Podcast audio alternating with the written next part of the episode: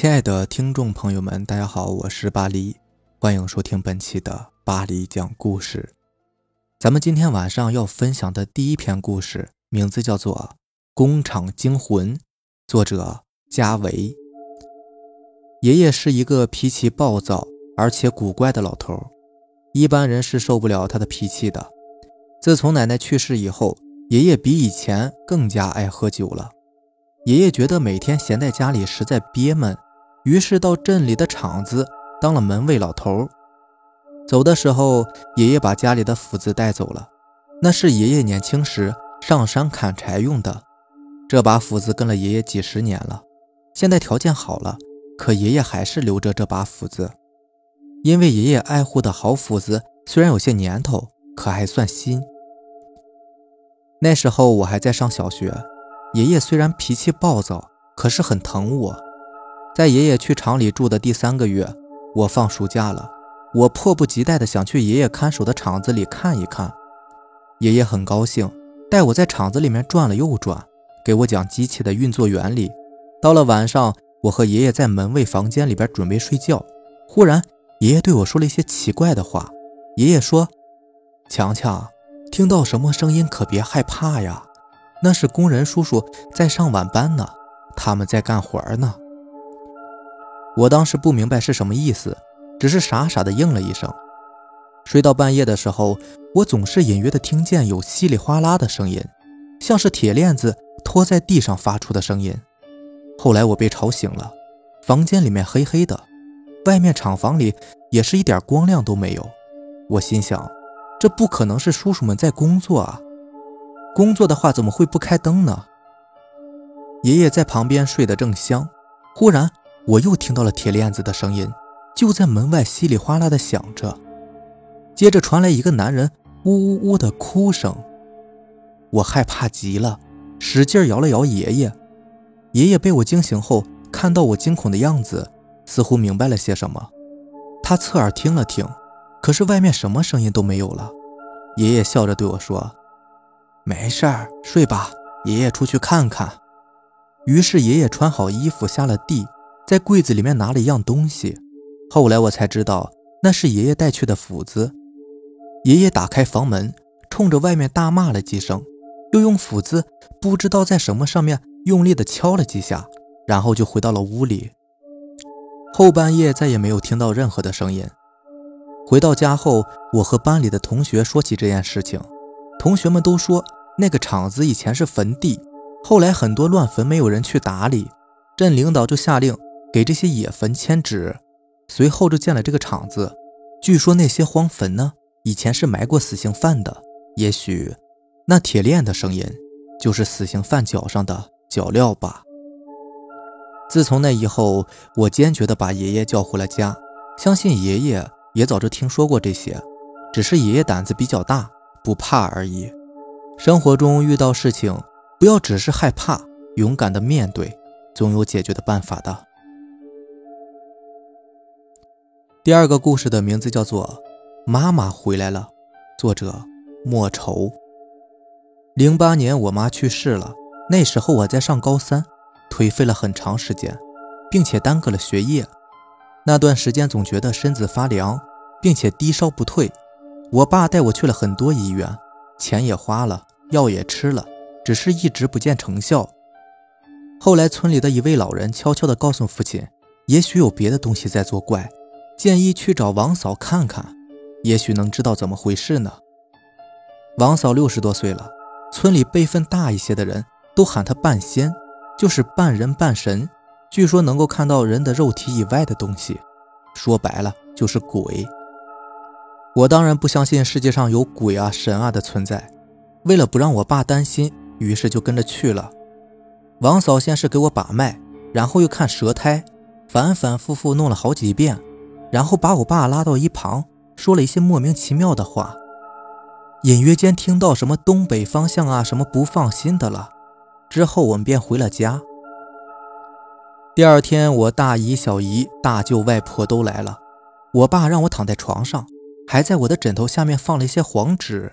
之后，我姨们进来，他们握着我的手，流着眼泪，然后说了一些让我妈放心之类的话，让她回去，不要跟着我。说了好久也不见效果，我的身子反而越来越冷，不住的颤抖，接着全身都麻了，包括脸，然后整个身子好像已经不再是我的，我根本就控制不住。那个时候我就感觉整个眼皮好像有千斤重，怎么也睁不开，只是一直闭着眼在那儿哭，在那儿叫。后来我就进来压着我的腿，我爸抱着我的身子，却还是控制不住我的颤抖。我爸哭着说：“让我妈不要再折磨我，让她走。”我舅也骂起了我妈，说她不听话、不懂事，说了好久好久，最后一屋子的人都哭了。后来大约这样过了三个多小时吧，我渐渐的不抖了，只是累。那段时间也没有怎么吃东西，又加上耗了很多体力。整个人好像是虚脱了一样。后来医生给我挂了营养水，我才昏昏的睡了过去。那天晚上，我爸去后面的一个十字路口烧了好多的纸钱，之后的一个月都平安无事。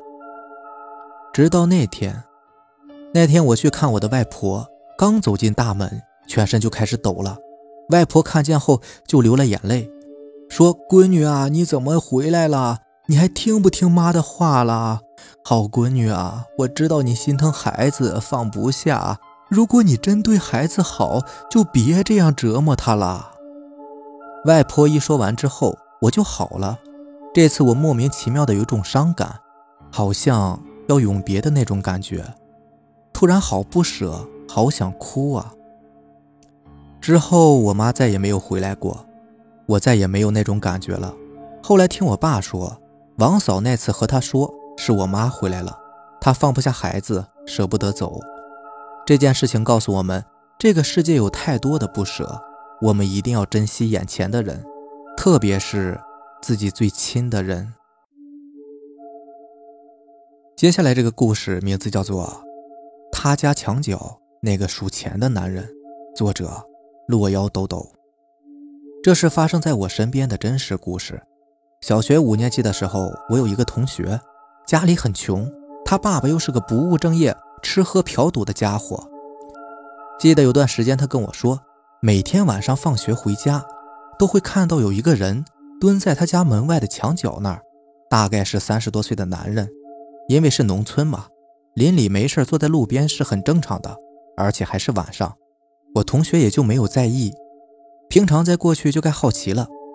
终于有一天，同学说，怎么每天晚上都是同一个人在那儿？从来没有见过他抬起头，好像是睡着了，又好像是在想什么，好像没有回过家呀。可是白天的时候又不在。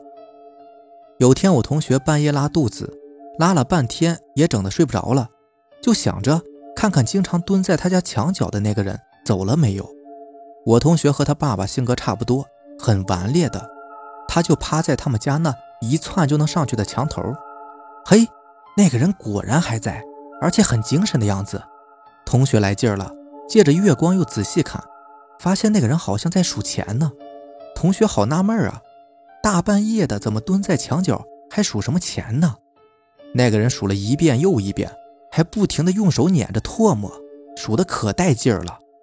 我同学光看着还不满足，于是他拿起一个小土球扔了一下那个人，那个人迅速的把钱装起来，看不清，应该是装进兜了吧。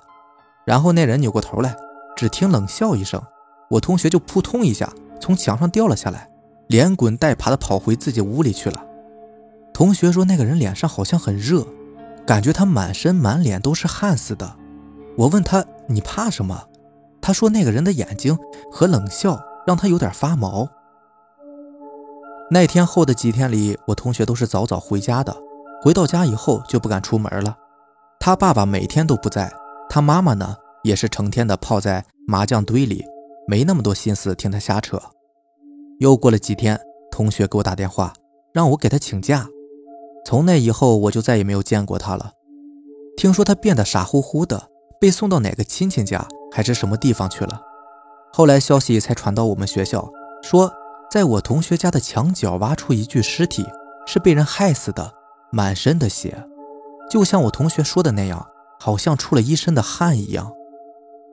那具尸体的肚子被捅破了，手里还紧攥着一百的钞票，可是好像被撕破了。后来又听说我同学的爸爸被抓了，妈妈跑了。墙角挖出的那具尸体是被我同学的爸爸用刀子捅死后，还把他的钱抢走的人。受害人家里面还有两个很小的小孩他刚从外地打工回来，路过朋友家想看看，就再也回不了家了。后来变成了冤鬼，蹲守在同学家的墙角那儿。如此一场罪恶，毁了两个家庭，最无辜的是那些孩子们。不是你的东西啊，早晚是要还的，只是归还的代价是成倍的。好了，这就是咱们今天晚上要分享的故事了。如果喜欢咱们的节目呢，就点个订阅吧。另外，如果你也有比较精彩的故事想要分享给大家，可以给我私信留言，或者是加我的 QQ 微信四五七五幺七五二九四五七五幺七五二九。